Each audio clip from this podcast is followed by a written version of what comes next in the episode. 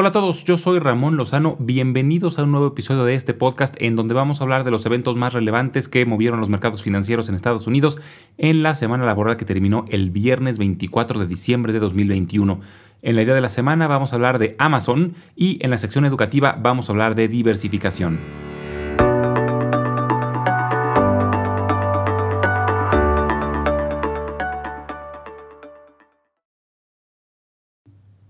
Pues Santa Claus sí pasó por Wall Street y dejó máximos históricos en el Standard Poor's 500 y ganancias considerables tanto en el Dow Jones, que subió el 1.7%, como en el Nasdaq, que terminó más del 3% arriba, y eso que fue una semana corta debido a que los mercados cerraron el viernes 24. Cada vez parece más claro que Estados Unidos no va a intentar nuevas restricciones a la movilidad, pese a que la variante Omicron se está expandiendo a pasos agigantados. Y esto debido a que hasta ahorita parece que causa menores problemas a la salud que las variantes anteriores, por lo que más bien están apostando por aumentar la disponibilidad de pruebas rápidas para tratar de evitar contagios. Además de que esta semana, la FDA, la Food and Drug Administration, aprobó dos antivirales para tratar la enfermedad causada por el COVID-19, uno de ellos de Merck, pero principalmente otro que es una pastilla de Pfizer, que ha mostrado una alta efectividad en la reducción de casos graves de coronavirus. Y estas noticias fueron muy bien recibidas por los mercados y ayudaron a reducir el nerviosismo que la variante Omicron estaba causando sobre sus efectos en la economía. También ayudó que los reportes trimestrales de esta semana estuvieron por arriba de lo esperado, principalmente dos de ellos. El primero de Nike, que mostró mucho crecimiento en su venta directa al consumidor final, eliminando la necesidad de intermediarios, además de que tuvo un buen desempeño en China. Pero el reporte que más impactó de forma positiva fue el de Micron. Micron es una empresa que fabrica componentes electrónicos, principalmente memoria RAM y memoria flash, que se usan en una gran variedad de productos, desde computadoras, servidores y teléfonos celulares, hasta televisiones, videojuegos, automóviles y muchas otras. Todo este año, muchas industrias de tecnología han sido afectadas por problemas en la cadena de suministros de componentes electrónicos. Pero en el reporte de esta semana de Micron, se mencionó que esperan que estos problemas sean menos severos de lo que se esperaba y de menor duración, lo que dio esperanzas de una estabilización en el futuro cercano, y este reporte levantó de forma considerable a una gran parte del sector tecnológico. A este año ya solo le quedan cuatro días de acción en los mercados financieros, ya que estarán cerrados el viernes 31 de diciembre. Veremos si el rally de Santa Claus continúa la próxima semana y si logramos cerrar el año de forma positiva.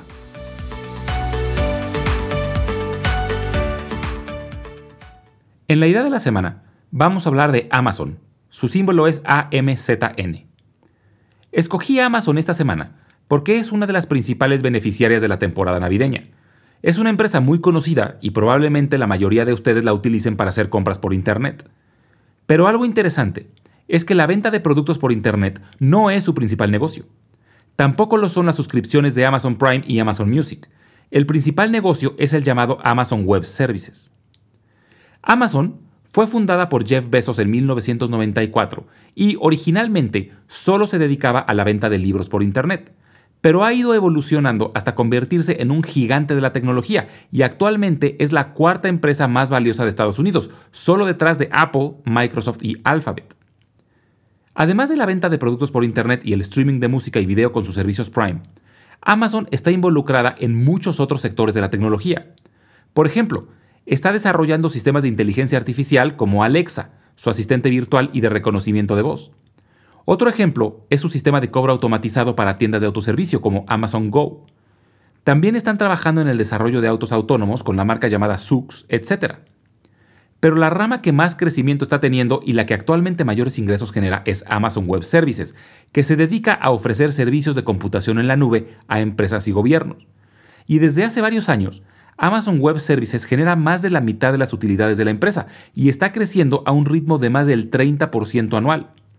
Posiblemente por esta razón es que Jeff Bezos nombró como su sucesor a Andy Jassy, quien fue el director de Amazon Web Services durante los pasados seis años.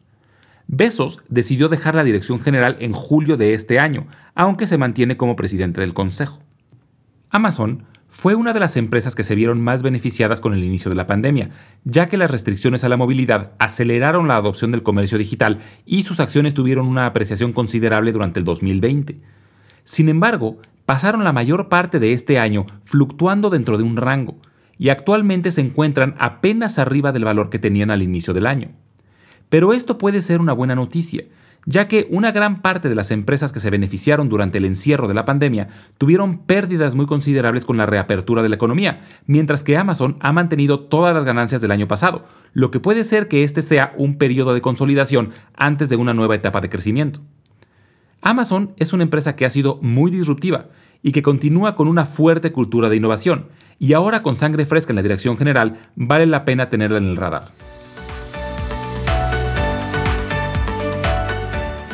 En la sección educativa del día de hoy vamos a hablar sobre diversificación. Hay una frase muy popular que dice que no hay que poner todos los huevos en una misma canasta, y ese es el principio básico de diversificación. En otras palabras, nos dice que no debemos tener todo nuestro dinero invertido en un mismo lugar. Primero que nada, debemos reconocer que invertir en la bolsa conlleva un riesgo, y que suele ser una buena inversión a largo plazo, pero podemos sufrir pérdidas considerables a corto plazo, por lo que solo se recomienda invertir en acciones una parte de nuestro capital que podamos dejar invertida un periodo de 5 años o más. Si pensamos que podemos necesitar ese dinero en un periodo más corto, no es recomendable invertirlo en la bolsa porque puede ser que necesitemos los recursos cuando la bolsa haya bajado mucho y no tengamos el tiempo para recuperarnos. Y justamente, la diversificación es una estrategia para poder mitigar el riesgo que conlleva invertir en la bolsa. Y pareciera que diversificarse significa tener acciones de distintas empresas, pero este concepto va mucho más allá, porque hay empresas que son afectadas por las mismas situaciones macroeconómicas, por lo que es importante que además de ser distintas empresas, sean empresas en distintas industrias o sectores productivos, y de preferencia que no sean afectadas por los mismos factores. Por ejemplo, durante la pandemia, las empresas relacionadas al turismo fueron las más afectadas, por lo que haber tenido acciones solamente en casinos, cruceros, hoteles, restaurantes y aerolíneas hubiera sido desastroso. Pero por otro lado, las empresas farmacéuticas y muchas empresas tecnológicas se vieron muy beneficiadas. Algunos especialistas recomiendan no tener más del 20% de nuestro capital en un solo sector, aunque dentro de ese 20% podemos tener distintas empresas que participen en ese sector. También nos podemos diversificar según el potencial de crecimiento y se puede tener una parte del portafolio en empresas grandes y consolidadas que además, por ejemplo, paguen dividendos y otra parte en empresas más nuevas pero con grandes expectativas de crecimiento. Esto depende mucho de la tolerancia al riesgo de cada persona y del horizonte de tiempo que estemos considerando. Por ejemplo, una persona más joven que tiene mucho tiempo por delante le puede convenir invertir mayor porcentaje en empresas más arriesgadas, porque en caso de tener pérdidas, tiene más tiempo para recuperarlas. Si tenemos un horizonte de tiempo más corto, puede ser recomendable considerar un portafolio más cargado a empresas más seguras. Y algo que también vale la pena considerar cuando pensamos en diversificación es en la diferencia de empresas cíclicas y seculares. Las empresas cíclicas son aquellas que requieren de una fuerte economía para crecer. Son, por ejemplo, las empresas que venden productos o servicios no esenciales, de los que la gente puede prescindir y es lo primero en lo que dejan de gastar si ven problemas en la economía. Por el otro lado, las empresas seculares son aquellas que pueden crecer aún si la economía no está en buen momento. Estas pueden ser proveedoras de productos o servicios básicos, pero también empresas tecnológicas que pueden tener crecimiento en cualquier ambiente. Y la importancia de la diversificación radica en el hecho de que muchos eventos macroeconómicos que mueven a los mercados son totalmente impredecibles, por lo que es importante preparar nuestro portafolio para poder reducir el riesgo. La próxima semana vamos a hablar de los índices, principalmente el Dow Jones, el Standard Poor's 500 y el Nasdaq, qué son, para qué sirven, etc. Como siempre, les dejo mi correo electrónico por si me quieren contactar con alguna duda, comentario o sugerencia. Es ramonlog.yahoo.com, es ramonlog.yahoo.com y les dejo mi blog donde pueden encontrar la sección educativa de episodios anteriores. Es www.ramonlog.com. Muchas gracias y nos escuchamos en el próximo episodio.